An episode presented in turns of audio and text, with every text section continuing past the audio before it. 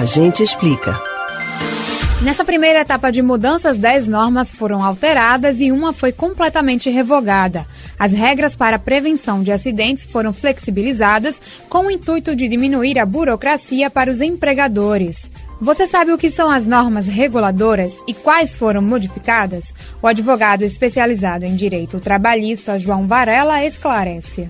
As normas reguladoras, elas são as normas que, como o próprio nome diz, elas, elas regulamentam o ambiente de trabalho. Elas servem para orientar o empregador para eles tornarem um ambiente de trabalho mais salubre, com melhores condições de trabalho, para que o trabalhador ele preste um serviço melhor para a empresa e que ele não adoeça na empresa. E aí elas exigem que, que a empresa ela faça alguns planos, como PC, PCM, SO ou como PPRA, para evitar acidentes ou para evitar como eu falei, doenças.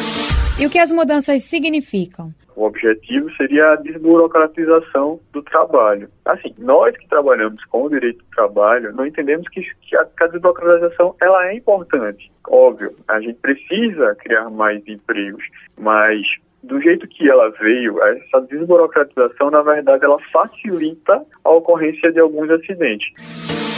Quais as modificações mais expressivas? Por exemplo, houve revogações na NR2, na NR09, a 13, a 20, a 32 e entre outras. Por exemplo, eles tiraram o direito de recusa do trabalhador. E aí, o que é, que é esse direito de recusa? As NRs em geral diziam o seguinte, ó, oh, trabalhador, você com sua experiência, você faz muito isso, então você tem experiência. Se você sentir que vai correr risco de acontecer algum acidente, você não vai trabalhar, você vai comunicar ao seu superior, olha meu superior, olha gerente, olha supervisor. A máquina que eu opero, ela, senti ela diferente, ela está com barulho diferente. Qual é o risco de, de eu sofrer um acidente ou de acontecer uma coisa pior aqui? É um risco iminente, né? Que possa acontecer alguma coisa que cause um grave prejuízo à saúde do trabalhador até a sua vida. Então ele podia te recusar. Então as NRs, elas, essas modificações acabaram acabando com esse direito do trabalhador.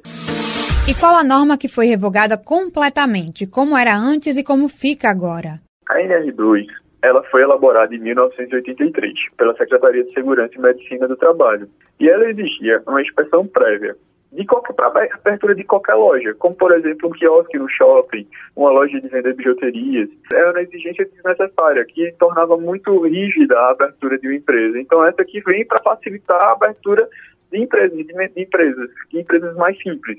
Então pode ser vista com bons olhos. Outras mudanças devem ser feitas. Como é o processo?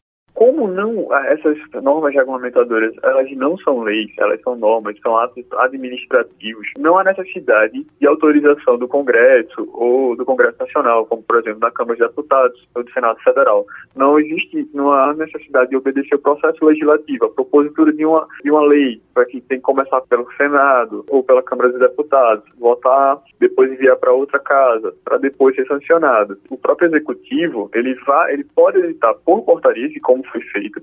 O governo editou algumas portarias que foram publicadas no dia 30 de julho, revogando várias NRs e várias partes de outras NRs e alterando muitas outras. Então, assim, apenas portarias ele já consegue modificar e elas passam a vigorar a partir da data da publicação ou de outra que for definida pelo próprio governo.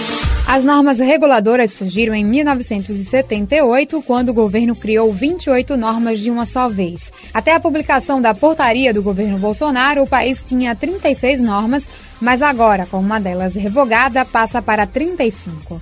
Camila Brandão para o Rádio Livre.